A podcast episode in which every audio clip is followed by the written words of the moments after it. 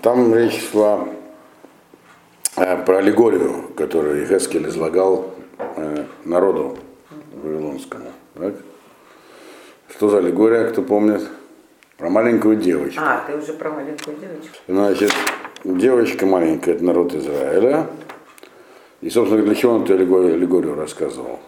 Чтобы народ все понял, что произошло. То есть, за что изгнание, почему разрушение и так далее. Это все он втолковывал, в этом была его миссия, он все это втолковывал жителям Вавилонии и готовил их к тому, что э, все это, так сказать, правильно, то есть не то, что правильно, но это закономерно, и не нужно отчаиваться. И вот в этом аллегории про маленькую девочку, в этом пророчестве, он как бы объяснял, за что это. Кто такая маленькая девочка, кто помнит? Девушка какого происхождения? А, значит, эморийско-хитийского происхождения, то есть самые, так сказать, неудачные родители, это как раз они, хеты и амарийцы. То есть совсем о детях не заботятся. А тут тем более она еще смешана, против нее вообще никто не заботится. Помните, девочку это сразу выбросили куда-то там, прямо даже не помыв после родов, и она как-то там росла как, как дикий, так сказать, этот э, сорняк, но потом ее кто-то нашел, отмыл, привел в порядок, и вот мы остановились в том месте, где он описывает, как он ее приводил в порядок, что он там с ней делал. И все эти, так сказать, при, прибамбасы, которые ей давал тот, кто ее нашел, они все аллегорические. Девочки это народ еврейский, а то, что она была выброшена в поле, это когда евреи находились в Египте, правильно? Имеется в виду. Это надо помнить. Кто их там нашел в Египте? Ашем. И, так сказать, отстроил потом, так сказать, отмыл, привел в порядок, вывел, ну и стал das, постепенно поднимать. Вот. вот на этом месте мы остановились, правильно? Значит, в процессе, так сказать, вот этого да, подбирания Всевышнего. Девочка аллегория, сейчас повторяю, вот. И поэтому все эти вот ее, то, что ей давалось, этой девочке, как бы, это тоже все аллегорически на что-то указывает. Вот. Почему девочка, кстати, почему не мальчик? Потому что Всевышний. Всевышний мальчик, как бы. Он э, оказывает влияние. А поэтому для восприятия должна была девочка, правильно? Вот.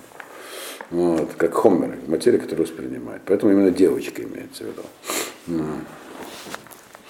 Весь, я уже это вам тоже объяснял, объяснял, поскольку весь мир строится по принципу Шамаем Варас, небо и земля, то есть влияние откуда-то происходит и кем-то принимается. То есть это не, если как бы сама аллегория, она как бы имеет такой гендерный оттенок, то вообще в целом это просто, так сказать, э, то, как мир устроен. Всегда есть кто-то, кто получает, кто-то передает. Ну ладно.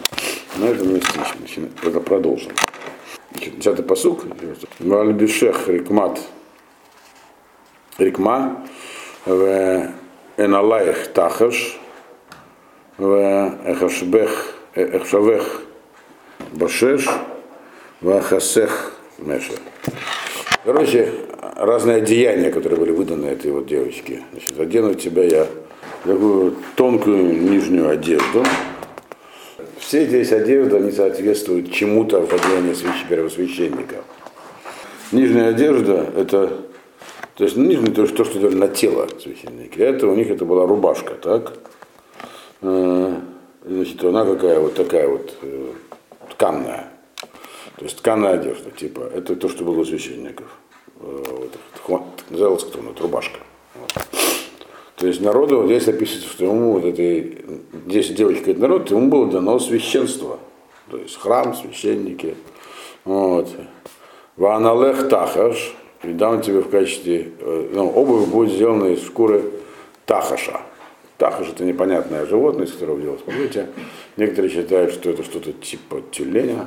Ну, в общем, какая-то хорошая шкура, да. Откуда Или дельфина. А откуда в Израиле знают по тюленей? Не знаю. Ну, доплыли. Мешкан. Ну да. мешкан же там сказано. Кто-то говорит, что это, когда говорится про мешкан, тахаш мешкане, то говорит, что вообще это животное, которое было создано только специально для мешкана, да.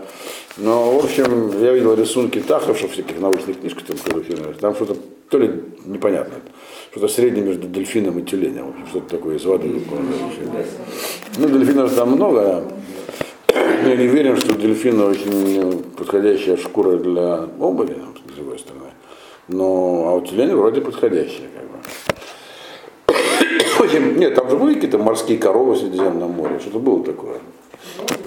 Да, я это всех называю тюленями на всякий случай. Ну. Вот. Я недавно увидел морских котиков. Вот так. Ну, правда, не, В Средиземном море? не в Средиземном, а в Северном, там, в Шотландии. Ну, не важно. Они могли доплыть там. Хорошо. Значит, вот, короче, вот этого, этого животного, значит, будет обувь. Обуви у священника не было. Это как бы одежда, э, которая у мужчины аналогична обуви у женщины, это пояс. Женщина не носит пояс. Такой вот, ну, который мужчины носили раньше, себя женщины. Наоборот. Да. Как бы по, по этому вот аллегорическому значению. А внет это не просто ремень, который поддерживает штаны. Э, А внет это такой специальный пояс, который был длиной 8 метров. Э, Наматывался. Да, который наматывался на туловище священника. Ну и вообще мужчин. Сегодня можно найти похожее что-то, я видел только у курдов. У них остались такие пояса. Ну, похожие на это. Слушай, у кого-то еще есть Ну, вот вот, эти там пояса? туда всякие вещи записывают, оружие, то есть, там, пояс, такой чисто мужская принадлежность. Такие. Все эти части одежды, которые как бы даны этой гипотетической аллегорической девочке, они тоже аллегория, они намекают на какие-то явления, которые были даны еврейскому народу. Поскольку речь идет про одежду, то есть имеется в виду одежда священника, которые имели сакральный э, определенный смысл. Вот. Но поскольку это речь идет про девочку в аллегории, а почему девочка, а не мальчик, если речь идет Теперь сразу про мальчика. Тогда было все понятно, штаны, рубашка, все. Вот, нет. Нужно именно девочку, потому что она как то, что принимает влияние, которое вот ее именно нашли там на свалке и сделали из нее человека. И потом она начнет принимать плохие, дурные влияния. Мальчик не подходит для этой аллегории. Но поэтому нужно заменить. Э, Девочки не носят штаны. Не должны, по крайней мере. Вот. Э, По крайней мере, в, рамках, так сказать, э, вот этой аллегории. И вообще штаны не, штаны тогда мало кто носил. Вот. Штаны, которые носили Кааним, это не, они на самом деле даже не были частью одежды просвященников. Это, это что-то типа нижнего белья было у них. Для, так сказать, э, оно носилось исключительно э, для скромности. Э, То есть, чтобы они не ходили там без нижнего белья в храму, так сказать. Там должно было все, так сказать, прикрыто. Поскольку женщины не служили в храме, то у них и не было штанов. Вот, соответственно. И до последнего времени нижнее белье вообще не практиковалось ни у мужчин, ни у женщин. Вот. Форма например, шотландского пехотинца э, тоже не входила в нижнее белье, только юбка. Вот. А дальше все голое? Конечно. Был же скандал даже целый. Как, когда они после Афганистана фотографировались с королевой. Ну, в общем, ладно. Вот. Не будем про это. Вот. Поэтому здесь э, нужно понять, про что говорится, когда говорится про, ту, про ботинки. Ну, ботинки, да, у женщин, они, так сказать, изнеженные существа, и как одевали на ноги обувь. А особенно такие, которых, так сказать, отмывают, там, которые с принцессы. А мужчины обычно ходили босиком. Солдаты одевали только ботинки, чтобы боите там, такие с гвоздями. Женщины ходили в туфельках. Такие женщины высокого ранга, идешь высокого ранга. А у мужчин признаком высокого ранга, служения в храме, были штаны. нижние. Вот это, это на, на- это все на ногах, так сказать, тоже носится. Ну, в тоже еще. Дальше идем. Хабашех башеш, ну и значит я тебя там одену шерстяные одежды и покрою шелком. То есть вот то, что написано, я тебя в шерсть одену, не, не уточняется, где эта шерсть будет одета. Но здесь имеется в виду вот этот самый авнет, пояс, который наматывался на тело у Каина. Где-то там у женщины тоже что-нибудь шерстяное одето будет, у этой девочки. А вот последнее, покрою тебя шелком, покрою сверху одену. Ну, э, у Каэна сверху была где-то челма такая. Есть на самом деле много, у нас нет точного представления, единого всем слов, как точно было устроен, был устроен головной убор Каэна.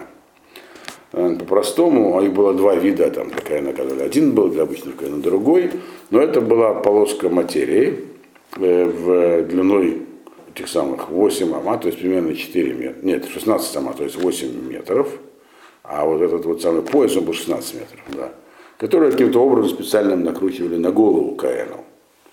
Вот, да, для девочки, и говорит, у тебя будет э, шелковая шапочка. Это намек на этот вот, на эту, на, это, на эту часть одежды. То есть всего у Карена было сколько одежды, видов, э, ну, сказать, сколько предметов туалета, кто помнит, у Карена обычного.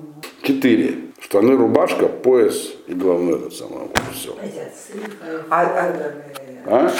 Нагрудник там. А это у Каин Гадоля только. У него было восемь, у него было еще четыре. Сверху мы Мииль, там потом вот сам передник. О, я только. А у обычного Карена, ну это только один Карен носил А. восемь одежд. Его так называли Карен Лавуш Вашманаб Газим. Карен восьмиодеждный. Все остальные Карен носили четыре одежды. Не больше и не меньше. Причем из них статус носили более-менее священного дали три. Штаны одевались для другого. Ну, о чем говорит аллегория, что я вас не просто отмою, а вас еще и сделаю, дам вам еще храм. И в этом храме у вас будут распределить со специальными функциями. Дальше идем. Одиннадцатый посук. Веедех эди, веетна э, цмедим аледаих, веравид альгранаих. Значит, ну я тебя украшу неким украшением таким. Эди это какое-то красивое украшение. Это иногда может иметь смысл короны, но в общем иди, украшение. Э, И дам тебе браслеты на руки, один на тебе, цмедим на тебе на руки. И такое ожерелье на твое горло. Не написано на шее, на горло. Ожерелье. Прямо. Вот. И, ну, по-простому это обычные женские украшения. Что это там такое? Волосы вставить, на руки, вот. Или потом еще на шею. Но написано на горло. Прочтем сразу еще следующий посук, 12. Ваэтен незед, незем слыха. Аля пех, ваагелим аль знаих, ваатерет тиферет берушех. Ну и дам, значит, куда же без него, носовое кольцо, значит, в нос тебе денул. Это украшение. Кстати, сейчас тоже многие ходят со своими кольцами, я заметил. Да. Правильно? Тебе куда только не. Жуть какая-то. Но носовые кольца того времени их довольно много находят на раскопках, они были не такими. Они были не замкнутыми. Есть вот там такой острый кончик один был, и дальше он такой, так, может быть, любой формы. И так чух, вставляли в нос. И ходили, гордые и довольные. Вот раз вынули с ними. Потому что, знаете, такой, когда замкнутый в нос вставляет, как-то очень человек становится уязвим. Можно взять за кольцо, как быков. Зачем быкам вставляют в нос кольца? Знаете? Конечно, чтобы слушался. Чтобы слушался, и вот это пытание, что он пойдет, а так фиг пойдет. Короче говоря, вот эти вот вещи, значит, все эти украшения, значит, кольцо носовое, потом что еще? Агилим, ну это сережки в уши, Ватерет Тиферет Бероша, и некую, так сказать, э, корону, такую типа венца красивого на голову еще одевали. Значит, все эти вещи, что они, они тоже что-то символизируют, правильно? Ну, посчитаем, что они символизируют. Людей это просто какие-то украшения. да. Значит, их много. То есть какие-то там, типа гирлянда такой. Вот. Это говорит Мальбин, имеется в виду Тарьяк Мецвод. То есть вы получите храм для сообщения с небом и заповеди еще, служение Всевышнему. Это слово музи, украшение, заповедь это украшение. Чтобы вы могли что-то делать, не только приносить жертву, а что-то выполнять. То есть, когда человек что-то выполняет, делает практически, одевает филин или еще что-нибудь, он тем самым больше вступает в контакт с тем, для, для кого он это делает. Вот, так это называется украшение. То есть ваше, наше отношение будет украшено. Вот. Дальше. А Эти вот, а на руку вот эти браслеты, что они означают? Хотя вы помните, что когда Лезер встретил это самое, Ривку, он ей тоже там колечко вдел в нос, дал где браслеты, чтобы, так сказать, установить контакт. Теперь, значит, вот эти вот украшения, это общее название эти, любые украшения. Дальше идет конкретизация, какие именно украшения. Вот так получается. Браслеты, вот эти, весовые кольца и прочее. То есть эди, это все эти вот вещи относятся к эди, к, украшениям. Значит, поэтому я вначале неправильно, потому что эд- эд- эдим это какие-то отдельные украшения. Нет, это как бы заголовок. Дал я вам украшения, двоеточие. Браслеты, носовые кольца, эти, эти ожерелья и прочее. Да? Значит, теперь, и вот они имеют, каждый имеет, то есть если едим это вообще все заповеди, заповеди это украшения, то каждый конкретный вид заповеди, он каким-то символизируется предметом так сказать, ювелирного искусства. Вот эти вот браслеты, это заповеди, которые, которые человек делает руками. То, что человек может делать руками. Там заповедь, которая требует действия активного. Теперь э, то, что на это самое, на горло одевается, сказано не на, не на шею, а именно на горло. Горлом человек что делает? Звуки издает. На шее шея у него просто так, а вот горлом он звуки, звуки издает. То есть это заповеди, которые связаны с э, речью. То, что человек, так сказать, устно делает заповеди. Дальше, ну, носовое кольцо, как вы думаете, для чего? Какие заповеди? Может, носовое кольцо. Благовоние? Да, да, связанные с запахом. Да, совершенно верно. Вот. Э, Но запах, он ведь э, не обязательно именно запах. Запах тоже что-то символизирует. То, что э, нечто такое высокодуховное, то, что не есть э, махлоки в море, рейха милта или рейхаров милта. Если, например, что-то некошерное сильно пахло, находилось рядом с чем-то кошерным, и запах пропитал. Это не стало кошерным, не кошерным или нет? Ответ нет, рейхаров милта, она не вещественная, запах не вещественный, то есть там низкое содержание этого вещества, которое, ну, молекулы, то есть. Но тем не менее, оно есть. То есть это нечто духовное, неосязаемое. Есть такие заповеди тоже. Это вот кольцо в нос символизирует. Вот. Значит, а что там у нас еще осталось? Сережки. А сережки куда вдевают? В уши. Для чего вы носите сережки? Оказывается, это символизирует то, что человек воспринимает ухом. Вот. Есть такие заповеди тоже, слушать кого-то там. Дальше. Вроде все, да? А тиферет. А, это корона. Это как бы э, венец всему. Вот. Корона. Вот. То есть таким образом, когда все это, так сказать, обвесили, теперь ты становишься, корона означает э, статус. И у тебя получается статус. Статус тебе будет дан за счет чего? У тебя будет храм и заповедей. Таким образом, становишься ты статусной женщиной, а не просто какой-то там, которая там болтается где-то там вообще непонятно кто. То есть уважаемая, важная жить. То есть уважаемый важный народ в данном случае, у которого есть храм и есть заповеди. То, что вас сделает, это как корона для вас. Вот. Дальше. Э, Вот Ади Зарав Кесев у Албушех Шеш у Меши, Великма, Солод два Шушемен, Ахалт, Ветипи, Бемоод, Меод, Ветацлихи Лемлуха.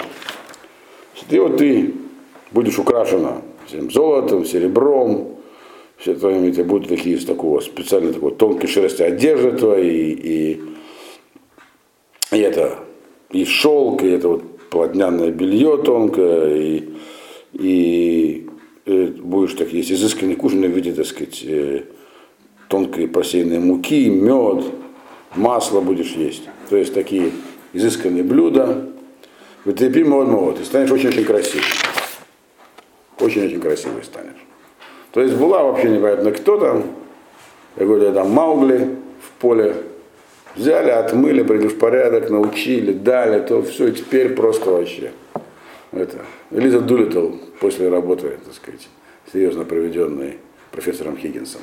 Будешь очень красивый, очень преуспеешь, и прямо преуспеешь вплоть до того, что царство, царство достаешь. То есть и царство у тебя будет. То есть ну, у вас будет монарх, царство, да, царство Давида имеется в виду. То есть все вы это, так сказать, усвоите, будет Давид и Шлома, то есть вершина успеха.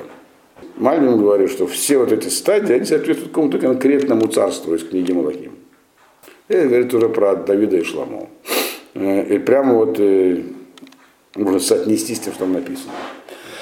Целых Шем Багоим Баефех, Кикалильгу, Бегадари, Ашер Самти, Алайх, Нум, Ашем Алаким.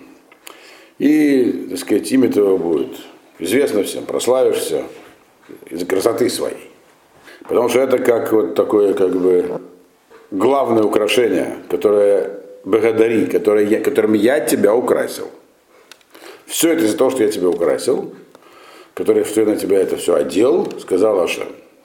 То есть это то, что написано про Терашлома уже, что к ним приходили все цари, так сказать, приносили им подарки, что означает, были в зависимости, платили, советовались и так далее. И все это говорит, потому что я тебя этим украсил. Это как бы обращается вот этот самый ну, аллегорич, аллегория в том, что вот этот человек, который эту девочку нашел, там вырастил, украсил, говорит, ты думаешь, она потом стала такой известной кинозвездой, говорит, ты думаешь, ты сама такая, это я тебя украсил, не забывай об этом. Вот. Э, и вот что происходит. 15-й посуг. Ватифтехи беефьех, ватизни альшмех. Ватишпехи это дзонотаих, альколь овер, э, альколь овер лои.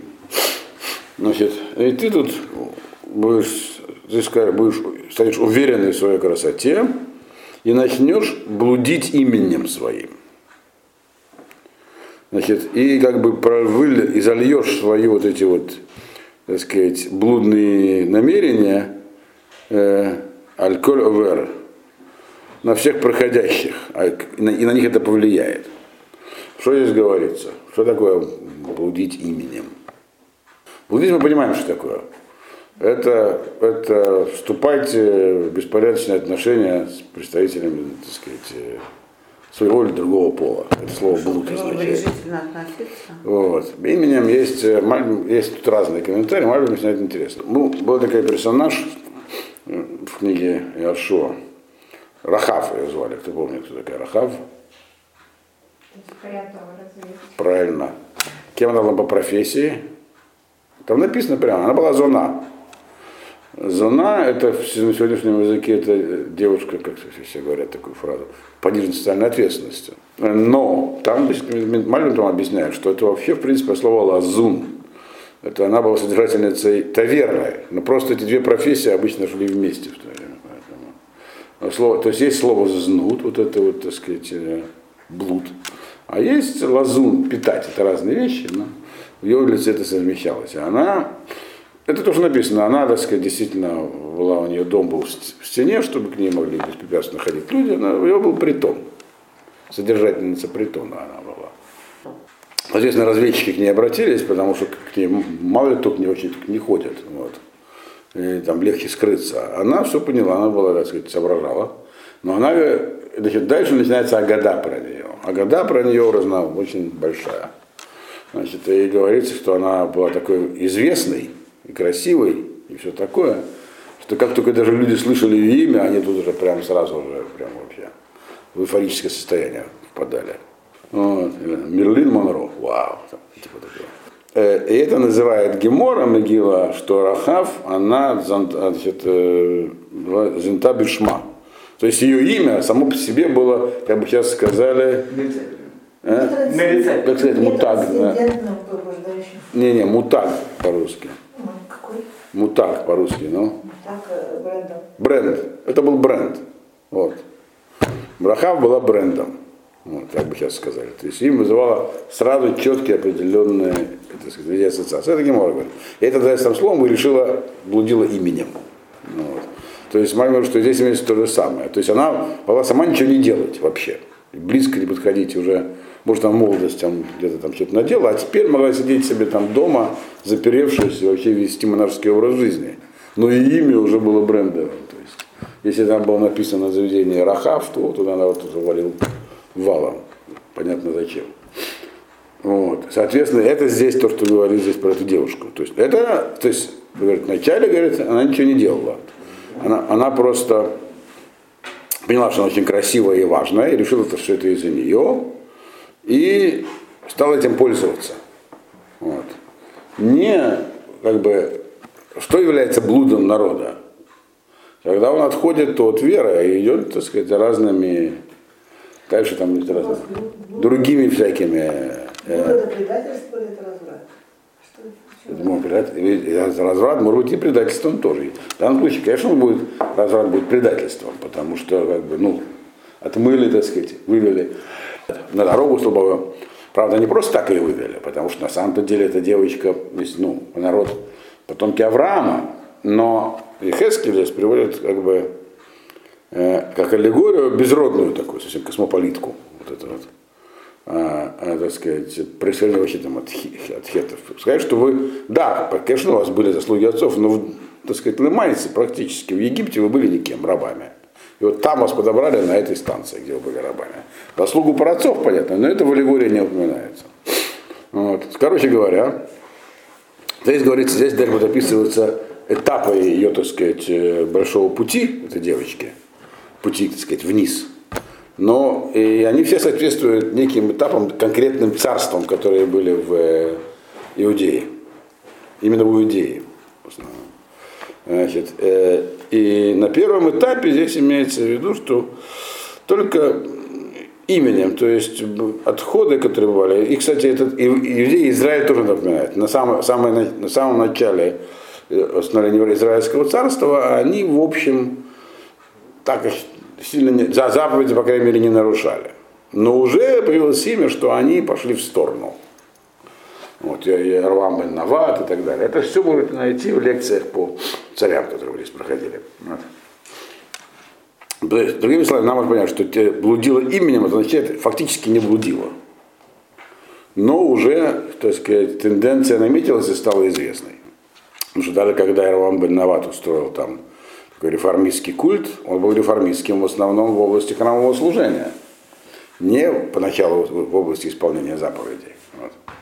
А что тут написано в Тишпыхе, Тунатайх, Альколь, Овер, Лоие, что вот это вот твое, вот это вот такая вот склонность легкая, которая привелась к блуду, пока только именем, она влияла на других. То есть у нас постепенно становилось известной, и люди, то есть до этого ты была важной, к тебе все приходили, то есть люди э, с уважением относились к твоему наследию, как к царю Шлома относились с уважением. Когда увидели, что его потомки начинают, так сказать, вилять, тот статус стал падать их в глазах окружающих. И достиг своей только нижней точки на первом этапе. Во времена Ахаза, который будет говориться здесь. Ахаз это отец Кискияу. Вот. Дальше про это мы поговорим подробнее. Вот. Дальше. Теперь 16. В э, Тикхи Мибгадаих в Эдаси Лахбамот Тлуот. В Тизни Алейхем Лобаот Валоия. Значит, возьмешь ты из своих одежд, э, э, возьмешь ты из своих одежд, и ты как бы их порвешь на кусочки и сделаешь из них какие-то там декорации, типа подушки, одеяло, что-нибудь такое. Такие. Вот. Затем можно спрятаться. И там ты будешь заниматься блудом. И лобаот валуия, и больше эти одежды тебе не вернутся. Все, не будет. У тебя нет второго комплекта одежды, я тебе дал один комплект. Что имеется в виду? Кто, значит, порвал одежды, эта девушка сделала из них какие-то там декорации, то зачем можно спрятаться. То есть все, что творилось, творилось э, бацина. То есть э, э, вы помните, там были цари, которые строили алтари где-нибудь там на, на высотах. Ну, как бы старались сделать, то есть не отрицали храмового служения, не отменяли заповеди, но вводили что-то свое параллельно. Один там притащил, если вы посмотрите книгу Малахим, из похода какие-то маленькие стуканчики, поставил у себя дома. Вот. Это как бы аллегория здесь такая, что эта девушка, она порвала одежды и сделала какие-то занавесочки там, так сказать, скрываться от людских, от людских глаз. Значит, потом мы пройдемся по всему ряду этих, так сказать, событий еще раз. Дальше, следующий, так сказать, этап деятельности, 17-й посуд. Ватикхи клети фартех мизарав, умекесев, ашер нататилах, ватасилах, цалмей загав, ватизниба. Потом ты возьмешь вот эти все эти, так сказать, вот эти вот украшения из золота и серебра, которые я тебе дал, и сделаешь себе из них истуканы. Талмей Захар. В виде, так сказать, истукана мужского рода. И будут, они будут теперь предметом блуда. А это что такое? Ну, истукан это все еще как бы не, не артефакт. Это все еще не реальный, так сказать, блуд. И вот эти вот золотые серебряные сосуды, которых делали, делали статую, так?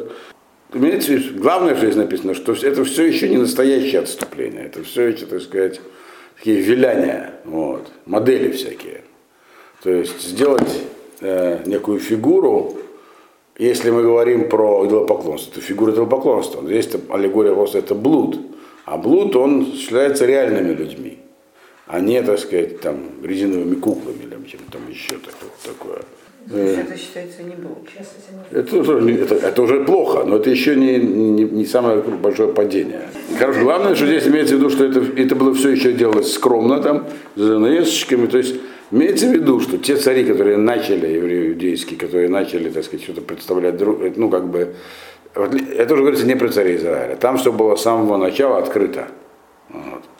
То есть там ставили этих быков, еще раз но это, и тем не менее, это только, только Ахав там вел настоящее идолопоклонство. До этого у них были быки, значит, и они приносили жертвы. При этом говорят, что это все, так сказать, э, мы Богу поклоняемся, Ашему. Это тоже на самом деле описывается эти, эти процедуры. То есть делали всякие, так сказать, э, занавесочки, вот, статуи золотые. Говорят, что это на самом деле все допустимо, это нормально. То есть они не доходили до прямого идолопоклонства. Оно только там у них, у них в северном значит, только при Ахаве. Теперь в южном было то же самое. То есть имеется в виду, что вот это вот отход, он был такой, то есть вначале реального поклонства не было. Просто людям, как бы, вот то, что там все проходящие, как бы, а- испытывали влияние этого. Люди постепенно понимают, что можно и по-другому. Не обязательно так, как вот э, в Торе написано. Можно и по-другому жить, можно, так сказать, расслабиться чуть-чуть и так далее. То есть э, это вот имеется в виду здесь. Тряпочки имеется в виду, что это что, например, какой-то койдыш, который дал Ашем, а внутри изнук или что? Имеется в виду, он ей дал одеяния. Эти одеяния это заповеди, как мы говорили. Заповеди или и храмовое служение. Вот это храмовое служение стали модифицировать и в Северном, и в Южном царстве. В Северном модифицировали сразу и резко. Золотого быка поставили. А в Южном, если вы помните, там были разные варианты. То есть там навятали, там поставили разные алтари. Вот. Один этот самый Ахаз, он, вы- он скопировал алтарь, который был в Дамаске, и поставил в качестве второго алтаря его в храмовой территории и так далее. Вот это называется как бы тряпочки. Не прямо ставили какую-нибудь статую еще, там, Зевса. Там. Ну, Зевса тогда еще не было, ну, что-нибудь такого. А какие-то такие паллиативные всякие структуры строили. То есть до от Иеравама до Ахаза они еще не занимались наст- настоящей водозорой. Вот. Причем ну, прилюдно. А, И ни каким другим богам не служили. Они просто, так сказать, разно, делали, устраивали разно, разнообразие, так сказать, э, ну, примерно как сегодня в Иерусалиме. Э, Есть движение, называется женщины, как называется, женщины стены. Они требуют, чтобы им дали возможность, ничего такого. Свой кусок стены или там на общий, чтобы они там делали женский миньян, там еще что-то такое. Ну, в общем, как-то так, вроде. И даже более того, Микар один по основному, так сказать, закон в принципе разрешает женский миньян еврейский. И разрешает читать Тору женщинам. Если так, если уж так прям надо. Ну, просто это не принято. Это обычно, когда нет мужского миньяна или что-нибудь такое. Но они это делают не потому, что закон запрещает. Просто это не принято, и особенно не принято, потому что они это делают из, из феминистских соображений. Они прикрываются разрешениями, которые, в принципе, можно найти в логической литературе. Э, То есть это как, для них это как занавесочка, которая прикрывает их намерения. Вот примерно это имеется в виду здесь. Вот. Это то, что происходило вот, э, до Ахаза. Вот. А, а в Северном царстве до Ахава, который попросту взял вел культ, э, потом. Ну, мы знаем, чем поплатился Ахав и его дом за культ Бааля. Кто, все помнят. Да. Все они были уничтожены.